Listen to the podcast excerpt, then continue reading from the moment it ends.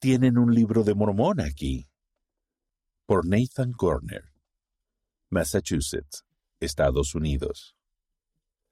Al tomar el libro de Mormón en las manos, sentí que mis cargas desaparecían con el calor del amor del Salvador.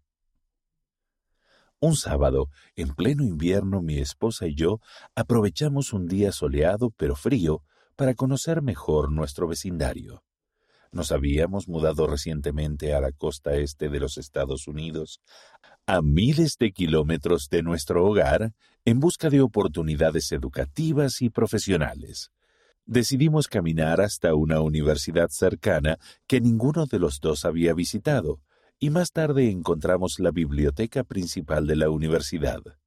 Nos gusta leer, y mi esposa, que es estudiante de posgrado, Sentía curiosidad de ver qué recursos podía encontrar para sus estudios. Como estudiaba historia religiosa, echamos un vistazo a las estanterías de la sección de religión de la biblioteca. Mientras hojeábamos algunos títulos interesantes, me llamó la atención un pequeño libro que tenía una familiar tapa azul. ¿Tienen un libro de Mormón aquí? susurré con entusiasmo. Saqué el libro del estante era un ejemplar antiguo, y me pregunté cuánto tiempo había estado allí. Lo que realmente me llamó la atención fue un pequeño encarte que estaba pegado en la parte interior de la tapa. El encarte era un testimonio conciso de una pareja de Blackfoot, Idaho, Estados Unidos. En su testimonio explicaban qué es el libro de Mormón y por qué es importante.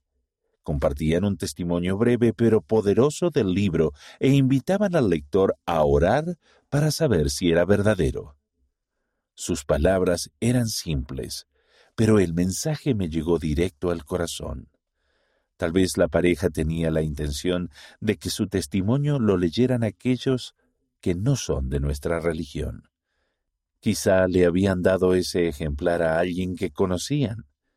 ¿Quién sabe cuántas veces el libro habría cambiado de dueño o cuántos kilómetros habría recorrido hasta terminar en la biblioteca de la universidad?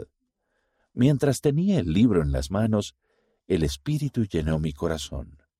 Por un momento sentí que mis cargas desaparecían con el calor del amor del Salvador.